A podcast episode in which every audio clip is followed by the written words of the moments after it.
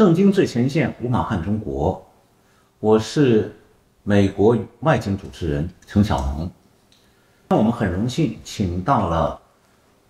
在这个媒体上很活跃的恒河先生。呃，今天我们请恒河先生为我们介绍有关中国疫情相关的很多问题。恒河先生是学医的，所以他对这方面有他深刻的理解。恒河先生，哼你好，哎，陈晓东你好，呃，欢迎您来到这个节目。嗯，谢谢。呃，今年你也知道，这个中国这个奥密克戎疫情几乎是掀起了全世界的大波浪，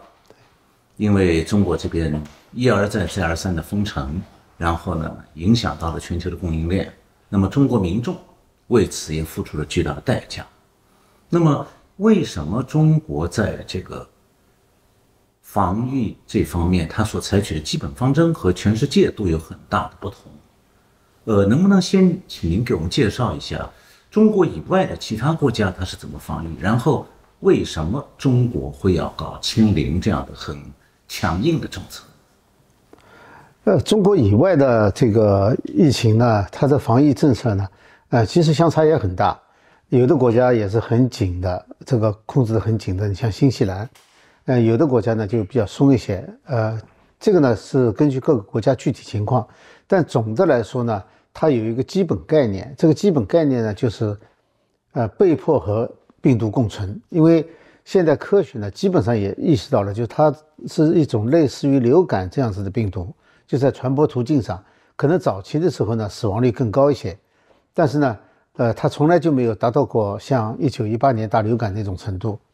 呃，所以各个国家呢，它必须要想办法和病毒共存，当然。共存它不是它的目的，它的目的呢是在这个疫情的过程当中，怎么样把这个疫情这个重症率呃和这个住院这个高峰期呢把它延后，呃，然后呢把高峰呢稍微降低一点，这样的话呢就不要让自己国家的这个医疗系统啊崩溃，所以它的基本概念是建立在这个基础上的。那么这个基础呢？呃，所以在整个过程当中呢，它主要采取了两种办法。那一种办法呢，就是疫苗普遍接种疫苗。那么这一点呢，呃，美国发展的比较快，因为他们在这之前呢有这个 mRNA 的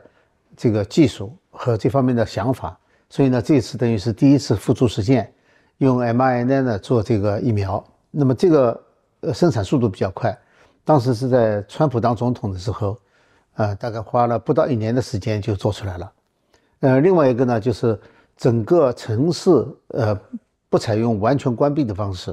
而是采用部分关闭。你像公共场所关闭，还有呢就是让所有的人保持社交距离。那么这是一套比较可以说开始的时候也有很多问题，但逐渐逐渐的呢就开始呃走向比较正规了。那么大家也开始适应了。啊，还有一些保护措施了，你像社交距离、口罩，啊，不要到公共场合场所去。那么另外呢，就是，呃，发现有轻症的病人的话呢，一般都是居家隔离，就自己在家里面自我隔离。也就是说，他在社会上呢，除了疫苗这一点以外，嗯，还有旅行这这些以外呢，对一般人的生活的影响呢，相对来说没有这么大。呃，这是国际上通用的办法。所以后来呢，当这个，呃，前面几种这个病毒呢传播的几个变种啊，传播的速度呢，当然比起一般人们估计的要快多很多，但是呢，它还是属于比较容易控制的，一直到奥密克戎为止。那么在奥密克戎之前呢，呃，它的几个高峰都过去了，然后接种率呢逐渐的达到人群当中达到一定比比例。那么到奥奥密克戎传播的时候呢，那么呃。就是大部分人已经有免疫力了，所以奥密克戎没有造成很大的伤害，而且大家也知道它的传播力太强了，呃，你防也防不住呃。到后来呢，就你像现在美国，呃，别的地方我不是很清楚哈，但是在纽约附近的话，生活已经基本上正常了。就你到商场里面去，到这个公共场场合去，除了纽约市可能有一些餐馆。需要疫苗证明以外，其他的没有人戴口罩，人山人海，就跟这个疫情之前差不多了。那中国情况呢，有一点不大一样，就是中国，呃，从武汉疫情爆发以后呢，呃，它就有一个观念，大概跟西方是不一样的，因为西方呢，它有一个社会要要继续运作，呃，而且呢，就是民众呢是比较崇尚自由的，就是你不大可能把西方人像中国人那样管起来。但在中国呢，呃，中共他认为呢，他有一个制度的优势，就他可以把所有的人给管起来，呃，所以从武汉病呃封城以后呢，中共就觉得封城是一个很好的办法，因为确实武汉当时疫情就没有了，他觉得封城是个很好的办法，所以就采取了一个和其他所有国家都不一样的一个绝对的，就是呃清零方式，就是保证每个地方呃都没有病例。这个后来呢，改个名字叫做动态清零。动态清零就是你不可能让每一个病例都不出现，所以就出现以后就把它压下去。那么这个思维方式呢，呃，它必须有一个基础，就是它所谓的制度优势。呃，没有这个自信心啊，它不大可能去得到，呃，就是动态清零的。这就是后来在过去两年当中，它逐渐形成了一套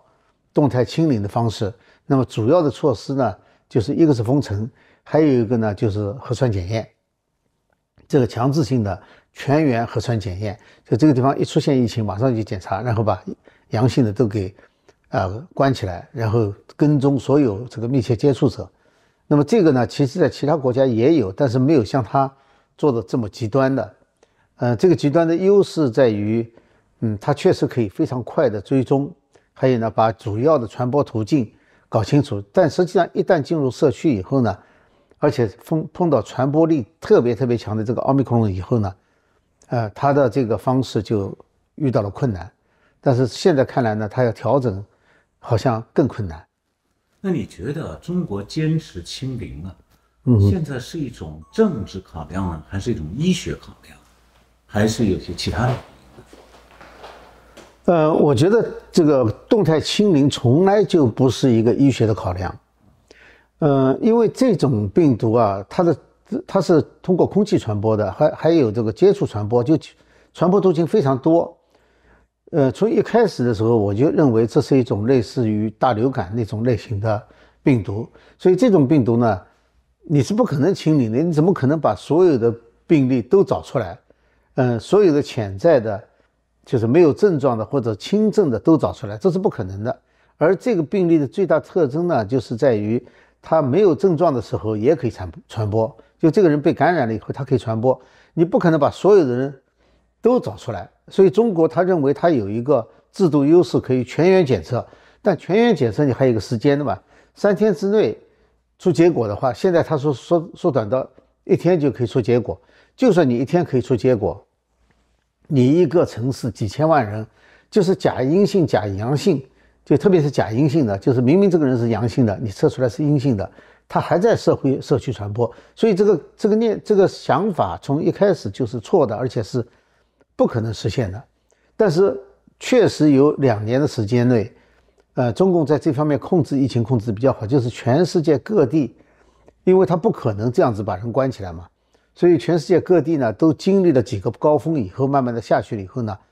呃，中国这两年它基本上没有高峰，都是出了病例以后马上把这个城市封起来，然后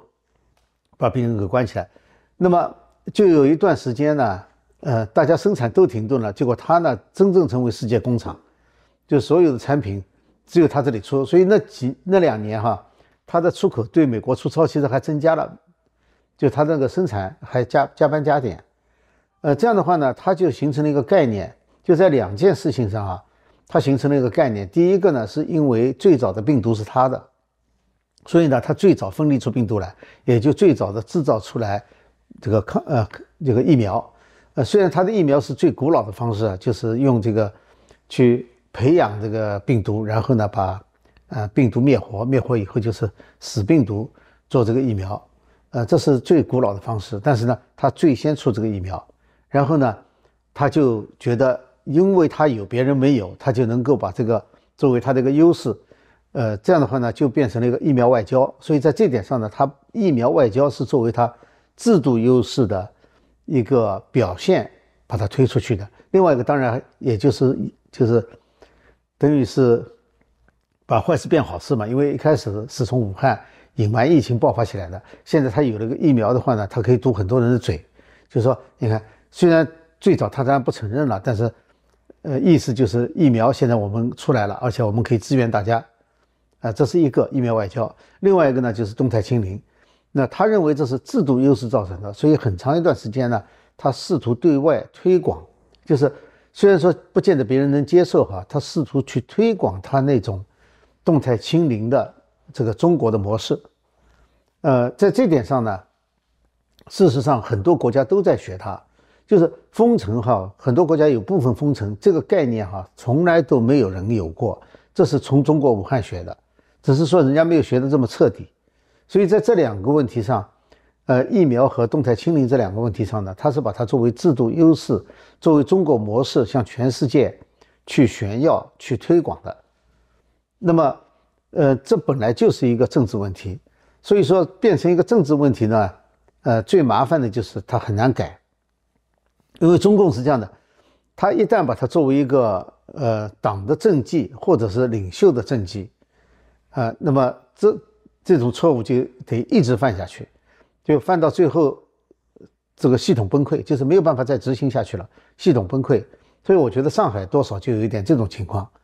嗯，他们没有，就基本上是没有人能够从中间把这个政策改变了，也不可能有人去说服谁去改变这个政策。所以中共，我们看到历史上历史政治运动哈。没有一次是由于这个共产党内部觉得这个运动搞错了，然后呢需要中中途纠正，没有的，一般都是用这个自然规律，呃，让这个运动结束，就是哪一个发起人死了，这种才有可能性。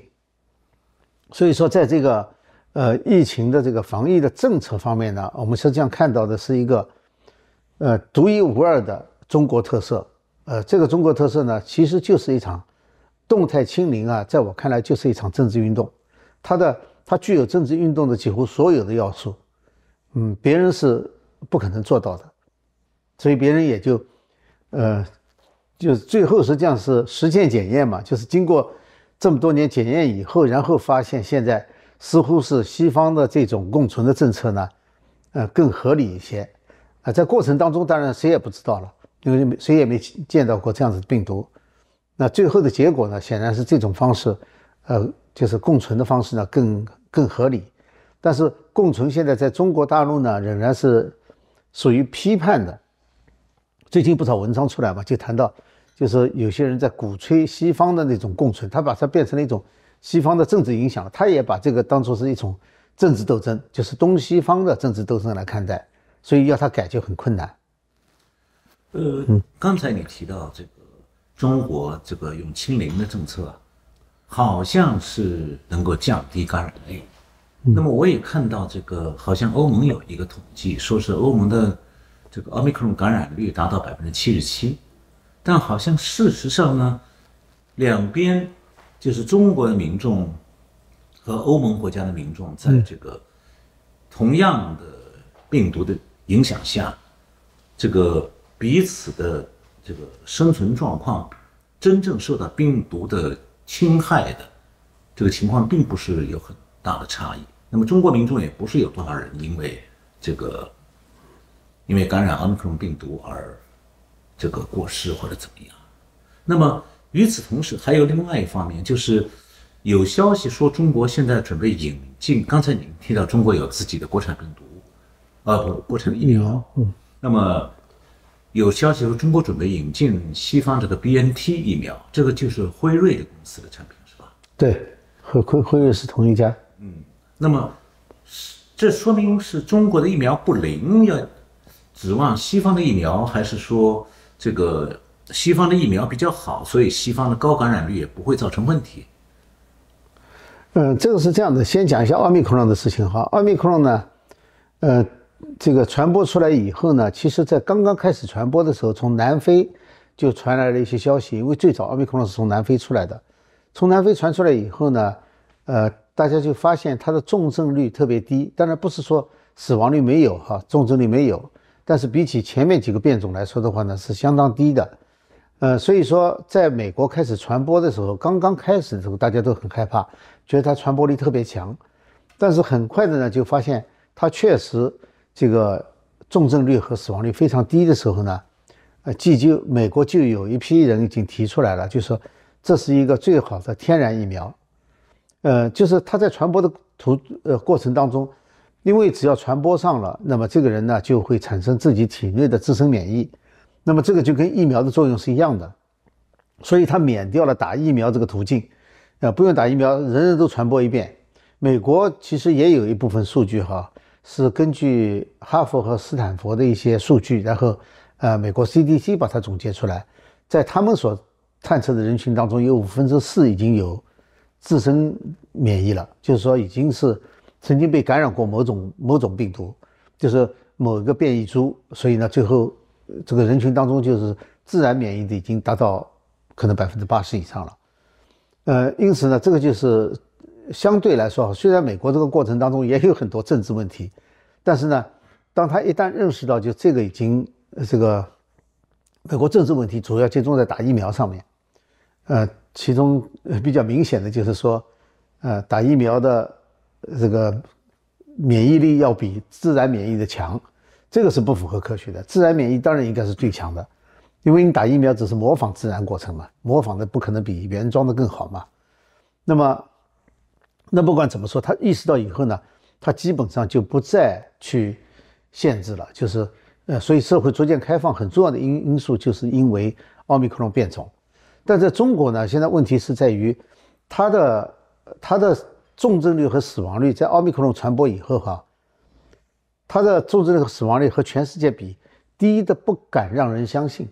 就是说，虽然它重症率、死亡率低，但是不至于低到中国这种程度。就是到了前几天，大家都说中国怎么没有死亡率，它才报了六个，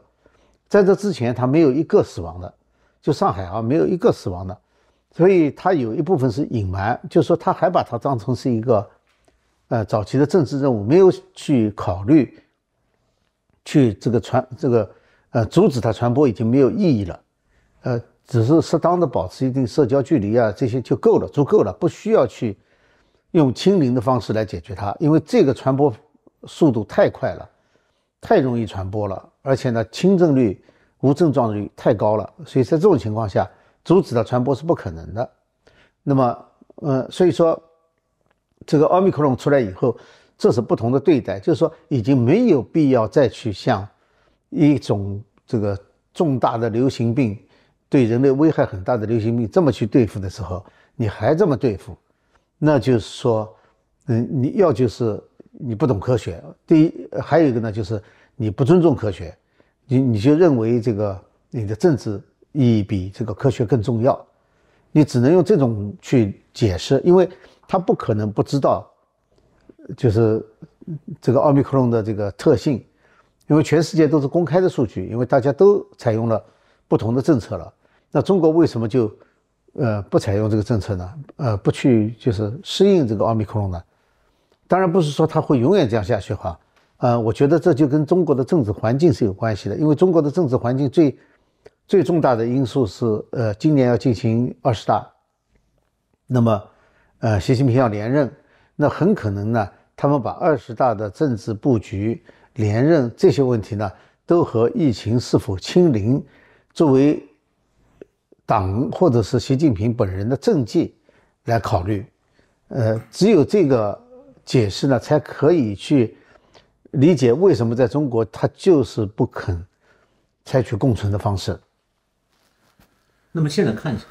这个疫情的情况其实是清楚，在中国和在其他国家都很清楚。唯一不同的是。这个防疫政策，对中国坚持了他的那一套。那么我们现在也看到，防疫政策这个发生以后，在中国产生了一系列的这个副作用或者很严重的这个不良后果。比方讲上海封城，对，我们都是上海出来的，所以对上海很熟。嗯，我觉得说上海市发生的所有这些情况，实际上已经在社交媒体上。传得纷纷扬扬，几乎全世界都知道。对，北京不可能不知道。那你认为说北京现在为什么完全不顾这一切？好像到今天上海也还没解封，是吧？呃，昨天听说上海宣布，呃，社会面清零，呃，他认为社会面已经清零了，呃，这个我相信北京是知道的，呃，但是呢，呃，这里有两点，我觉得可能值得去探讨一下的。一点呢，就是上海跟北京从来就不是，嗯，完全在一条线上的，呃，在在中国大陆哈，共产党统治以后。大概能够和北京呃有一个稍微有点平起平坐这个地位的，应该就是上海，其他的地方是任何地方比不上的。广州啊，呃，什么深圳啊，那个没法比的。呃，一个是一个是经济、文化、教育，就是它是全方位的，是另外一个中心。严格的说哈，既是政治中心，也是文化中心，也是教育中心。那么上海跟北京呢有一个区别，上海。相对来说呢，在历史上比较开放，呃，更接近西方，所以上海的这个专家呢，更容易接受西方的那一套方式。所以在这个整个动态清零的过程当中呢，上海采用的是另外一种方式，就是说，当然这个清零这个大的政策没有变，但是在具体做法上呢，我们知道动态清零它的最主要的特征就是封城和全员核酸检测。上海没有采用封城的方式，也没有采用全员核酸检测的方式。这是在奥密克戎这这一波第五波，他说是第五波疫情之前，上海用的是叫做精准防控。所谓精准防控呢，就是说在在技术上面更接近于西方的方法，就他不求完全清零，但是呢，一旦发现阳性以后呢，他很小的范围去封，呃，一般都不超过这个就是小区，呃，甚至更少一个楼。精准防控，然后呢，就是用大数据跟踪，这种做法有一部分啊，我觉得比较像台湾的做法，呃，但是不完全一样，因为一个大方向不一样，呃，所以上海的这套做法呢，当然有人说是上海自己搞出来的，也有人说是习近平愿意做一个试点。我个人倒是觉得哈，就是说这个事情大家谈的多了以后呢，不管习近平是不是同意，嗯，因为他这个。动态清零大方向不变，底下搞一点变动的话呢，呃，就是对于没有争议的情况下，就是说，如果说你可以控制住疫情，那是问题不大的。但是，一旦到疫情控制不住的时候呢，呃，中央就会插手。这时候呢，上海的这一套就是叫精准防控的方式呢，它是没有办法去证明它有越优越性的。就像西方国家的这个。在这之前的所有的这种呃，只用就是共存的方式啊，共存的方式它要有一个时间，就是共存方式，可以看到在每一波疫情来的时候都会出现一个高峰，然后呢死亡率增加，然后再慢慢降下来，然后再降到谷底，就变成一个很平坦的曲线。但是问题就在上海这次疫情，你没有办法证明上海的这套防疫方式是工作的，因为中在达到峰值之前，中央已经强力插手了。强硬插手以后呢，就采取其他地方的那种硬性的一刀切的这种封城方式。所以上海人家说精准防控是碰到奥密克戎不灵了，不见得是上海没有机会来证明自己这一点。所以从这个角度上来说的话呢，可以说哈，这是在中国一个比较小的范围，不是说最大范围啊，在动态清零和共存问题上，而是在动态清零这个大前提下，用哪一种方式。来控制疫情，实际上存在着，按照中共的讲法，就是存在着两条路线的斗争。所以，对于我觉得，对于中央来说的话呢，对于这种做法，上海独树一帜的做法，从即使是点过头同意过，从内心是不赞成的，是不满意的。因为谁让你搞一个特殊化？呃，在中国是，因为中共是一个高度集权的一个统治。你想想看，从东方上海。到最西面的西藏、新疆，呃，政治、文化、宗教各方面相差这么远，但是所有的政策全是一样的，一刀切的，它不允许有不同的地方。我觉得上海这次呢，呃，受到惩，严格的说，我觉得是受到惩罚了。受到惩罚的原因之一呢，我觉得哈，就是因为上海，呃，更强调专家。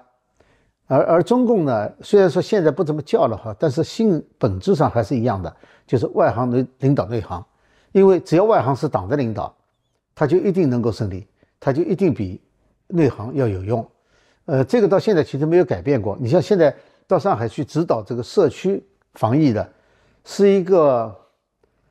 是是一个很年轻的一个中医嘛，而且他是在只是在北面哪一个省份的一个一个社区里面当过那种医生，我觉得就类似于赤脚医生这个角色。现在就派到派到上海去，这除了羞辱上海的专家以外，你说还有什么用处？他去指导上区的上海的市区那个社区防控。如果说不派这个人去，我还没有直接证据来证明中央有意的要去给上海难堪。但有这条证据的话，我觉得就足以证明了，就这里面确实是有两条路线的斗争在。那现在啊，这个对北京来讲，还有上海地方政府，嗯，以及靠近上海的。像江苏的昆山、苏州这一地区，他们还有另外一层痛苦，那就这是经济中心长江三角洲，上海的这个所谓的分区管控，这个有风控区、有防范区等等，那么这种做法实际上是把工商业活动基本上停顿下来。对，那么向西一直蔓延到这个像台商集中的苏州啊、太仓啊、昆山等等，那么整个的。在中国的外商集中的，特别是电子产业集中的这个长江三角洲，因为上海的这种中央介入的强力防控，导致经济停顿。那么同时又通过产业链，嗯，影响到世界各国，包括像上海港现在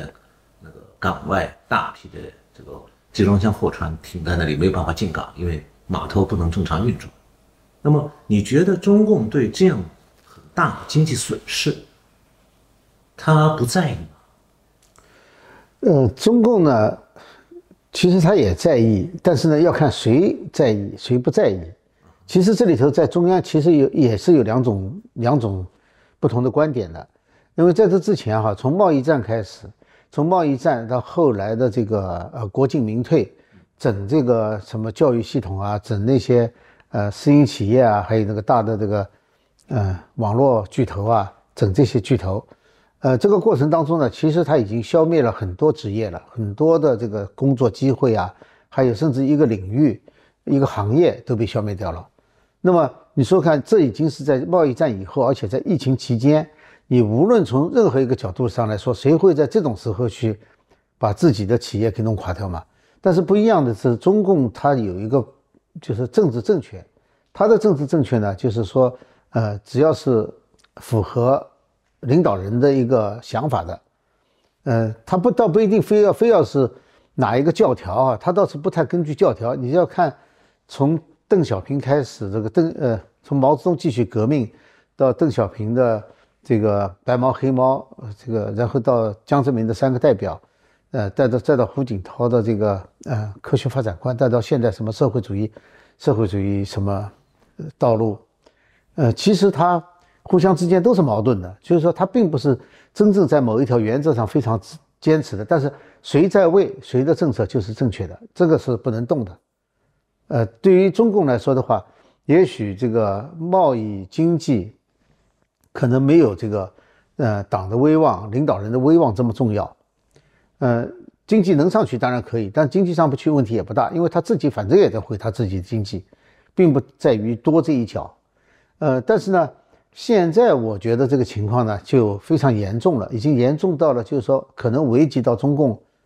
呃统治了。所以前几天呢，中共确实是呃在二十六号吧，应该是二十六号，四月二十六号开了一个政治局会议。那政治局会议后来出了一个呃报道，这个报道里面呢其实已经谈到了，就三点：既要控制疫情，也要搞好，也要发展经济。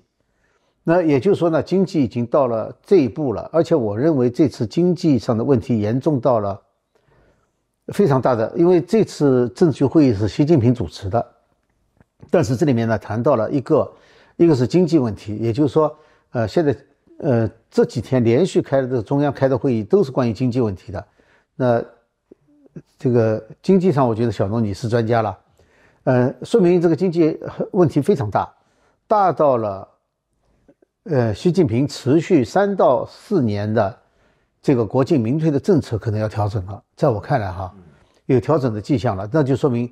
但是这不一定是他自己的想法，不一定是他自己要这么做，而是说这个经济上的压力已经大达到了他没有办法拒绝的程度了。这就让我想起来了，一九六二年的时候的八千人大会，呃，这两者其实有比较可比较之处的，就是说习近平的地位不见得会危及，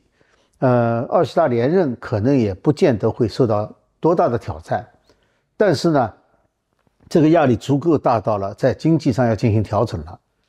一九六二年的时候，其实毛泽东并没有真正的退居二线，就是说他在名义上就把让给了把让。呃，刘少奇、邓小平他们再来掌管经济，那在八千人大会上呢，其实对三面红旗是肯定的。除了后来刘少奇的一个呃口头发言以外，口头发言实际上就带了一点否定的意思了。那么当然后来导致了文革，呃，毛泽东说呃又重新算这笔账了，那是另外一回事了。但是不管怎么说的话呢，就是说呃现在经济呃即使是习近平一个人的话，他也也做不了主。说句老实话，他也不懂经济。呃，他也做不做，做不了主，所以党内呢，可以在，呃，高层啊，可能在不不动摇，就是不动摇他统治的这种条件下，迫使他做出一些经济上的让步，呃，这就说明其实这几个累加效应啊，中共现在已经很难承担下去了，承受下去了，就是疫情，呃，国进民退，再加上这次的大封城，呃，所以他是可以不顾的，但是。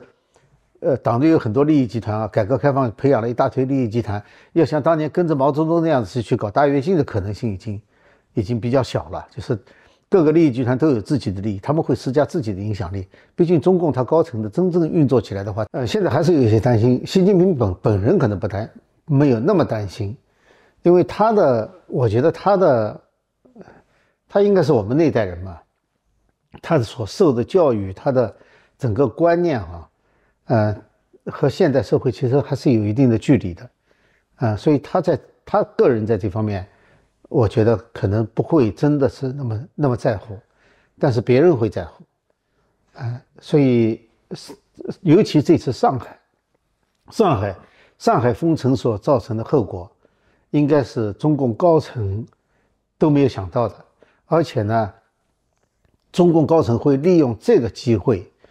来把他们的观点设法，呃，加到这个政策的改变上去，就其他的人。那现在啊，这个 北京好像最近我看到消息说也要开始全员检测，好像案例也越来越，病例越来越多了。那么有没有可能北京成为下个上海？我倒觉得北京不太会，嗯。呃，对，因为第一个呢，我觉得哈，他们对上海是有一点意见，所以借这个机会整一整上海，但对北京他不会去整自己嘛，嗯，但他会整一些北京人，嗯，那个北京它是一个政治中心，就从这个呃中中共这两年的这个表现来看的话呢，嗯，他牺牲经济可以，但牺牲政治不轻，嗯，所以说也就是说上海是可以牺牲的，北京是不能牺牲的，因为北京一封城的话。它是它的政治后果要大很多，呃，它政府就不运作了嘛。那不管怎么说的话，这个它不像美国，美国联邦政府可以不运作，关门关一个月大家都没事，因为它分权。但中共不一样，它中共是一个高度集权的，它只要你像北京中央政府要是关门一个月的话，全国全都造反了，所以这是不可能的事情。那北京要真的想关闭的话，它马上就面临着一个一个统治危机。呃，所以他会去很严格的去管控某些地区，但是不会搞到上海这个样子。他不可能去自己对付自己，搞到这个样子。这个是北京和上海啊最大的区别。习近平不可能不搞乱自己，你自己搬走没有用的，你自己搬走，整个中央政府搬不走，你整个不可能一个人运作一个国家嘛，你必须要有一个团队，有要有这么多人去运作，这么多机构运作。呃，所以说。呃，北京的情况跟上海是是不太一样的。前面那题，北京关于这个嗯这次这个清零政策，在特别是上海造成这个经济后果，应该讲在京城还是引起了很大的震动。那么这个震动背后有没有什么政治上的考量，或者说是政治上不同派系之间的冲突？因为海外有一些媒体的猜测说，是不是因为上海是江泽民的大本营，借这个机会整上海呢？同时也是清除江泽民的势力，这种可能性，你觉得怎么样？嗯，这个跟上海可能是江江泽民的势力范围，所以呢，他一直有点耿耿于怀，这个倒是可能的。呃，所以在政策上呢，我觉得是给上海，就是直接派呃孙春兰到上海去，然后否定了上海的抗疫政策，呃，用了他那一套政策，我觉得这个呢是有一点这个心理状态在的。至于说上海是不是会去，呃，和他因为这个原因干起来，这个可能性不太大的。在中共这个系统里面啊，你要知道，所有的中共的官员其实都是在这个历次政治运动当中。培养出来的，所以他们呢是不会去抗拒中央的，但是呢，他会抵制。这个抵制是呃什么原因呢？因为上海呢，其实在很大程度上，尤其在科学技术方面，对北京是不太买账的，并不是很呃就是很服气的。嗯，所以说呢，上海呢，他他们的这个专业就是专业水平，应该也比其他地方要要高一些。你至少在文革的时期，上海的这个整个这个工业管理和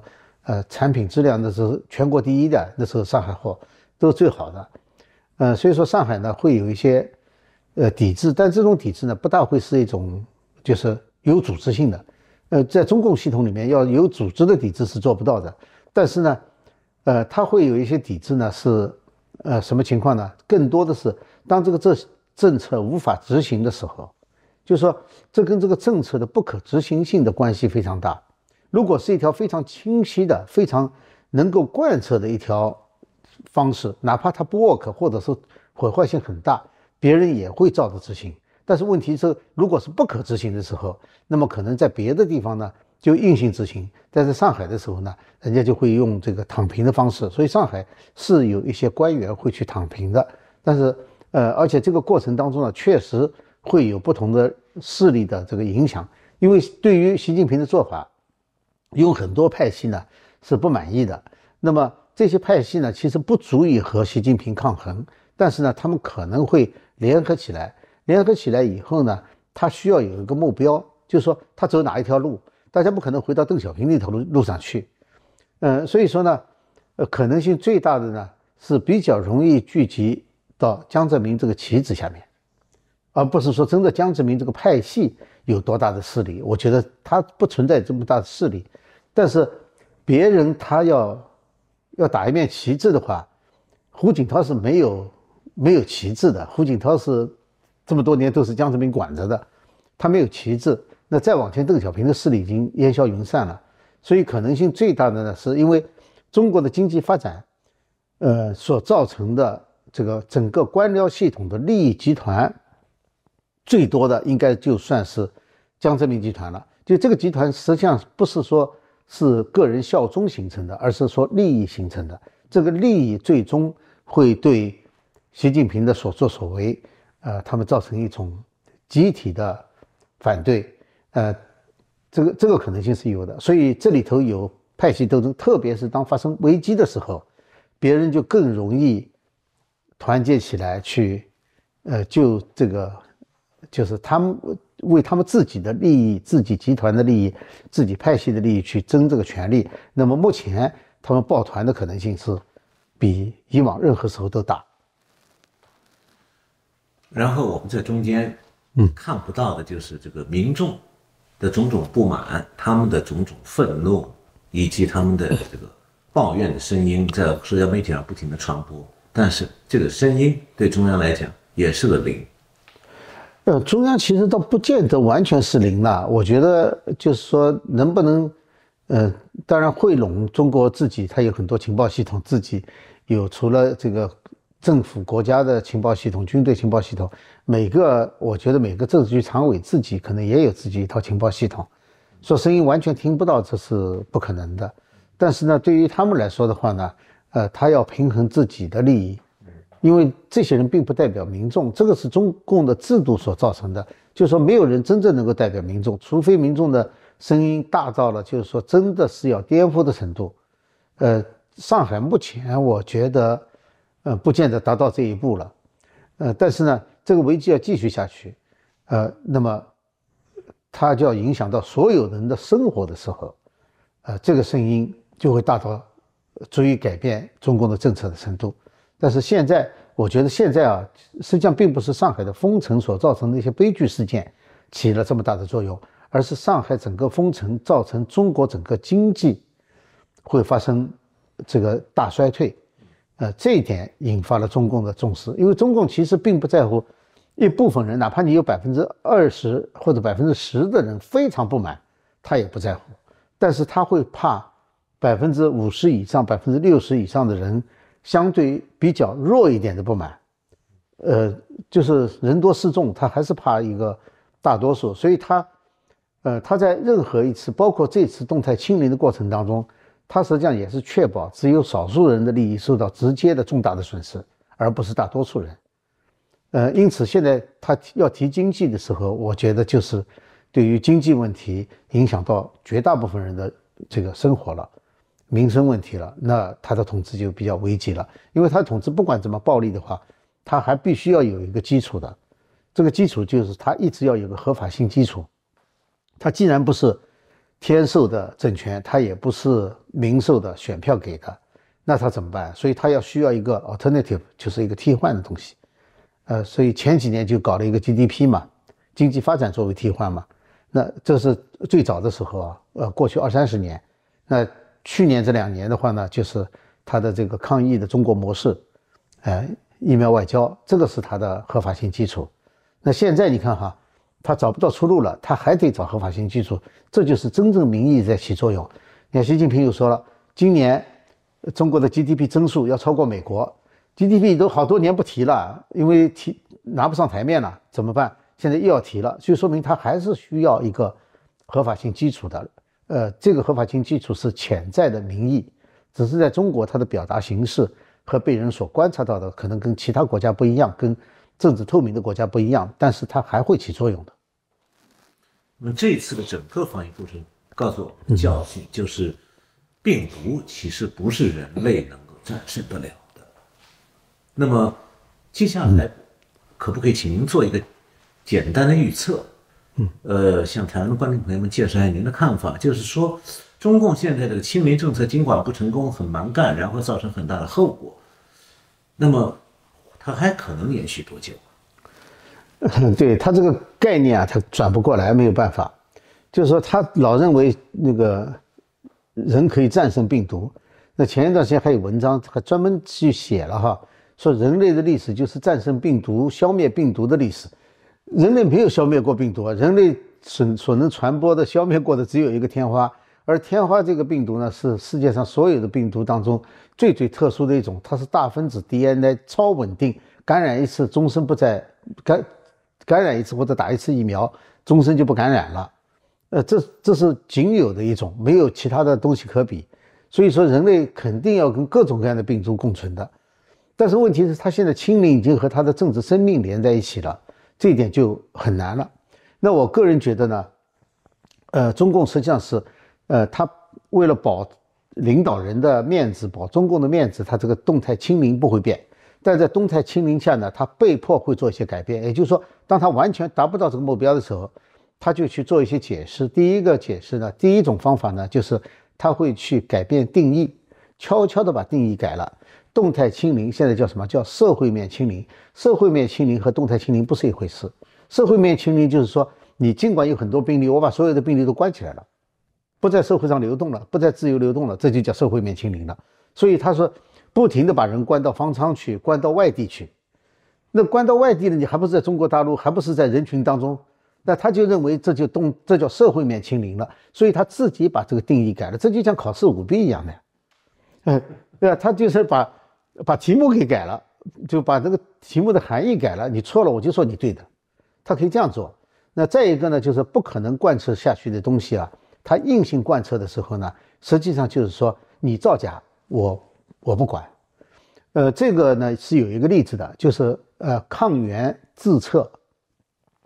现在把这个抗原那个测抗原的哈，那个这个 kit 就是发给老百姓，让他们自己测。那什么意思呢？就是你只要测出一个阳性的，我就把这个楼封了，逼着大家造假是你造的，不是我造的。逼着大家说我是阴性，大家都说是阴性，因为谁敢说阳性，这个一个楼里人恨死你。这个楼，呃，中共其实以前很多政策都这么贯彻下去的，就是说，呃，你比如说以前这个，就是你打击宗教团体的时候，或者打击什么时候，他在监狱里面，他就是规定你，呃，你必须达到百分之百的转化率。那打击法轮功的时候，百分之百转化率，如果你达不到这个转化率的时候呢，他不会说具体的，他就把就扣这个，扣这个整个监牢里面的人的分，就这样子，呃，所以他是用这种方式管。其实现在你回头看看，他们现在把这个抗原测抗原的东西发给老百姓，让他们自己测，那么其实指望的就什么呢？你们大家自己报都是阴性，他是他不会这么告诉你，他也没法这么告诉你，但是。他会用惩罚的方式让大家不敢报我是阳性的，呃，所以才会出现一个很傻的人嘛，就是说哪哪个城市我现在忘了，就跑到这个他自己测抗原，测了阳性的，然后就跑到派出所去说我现在测了抗原了怎么办？结果把整个派出所都变成了密接，都关起来了。所以他会用这种方式，就是逼着下面造假的方式，来数字清零。就是实际清零不清零，我已经不在乎了，因为反正症状也不重嘛，反正也不是什么大问题嘛。但是他的面子保住了，我觉得下面一步可能就是逐渐逐渐朝这个方向过渡，变成政治艺术。对，是一种艺术。呃，非常感谢恒河先生今天为我们节目台湾观众朋友们介绍中国的这个防疫政策以及它产生的各种后果，以及恒河先生最后。很精彩的给，我们预测了中共下一步可能在做些什么。感谢何腾先生，也感谢我们的观众朋友们收看这次节目，我们下次再见。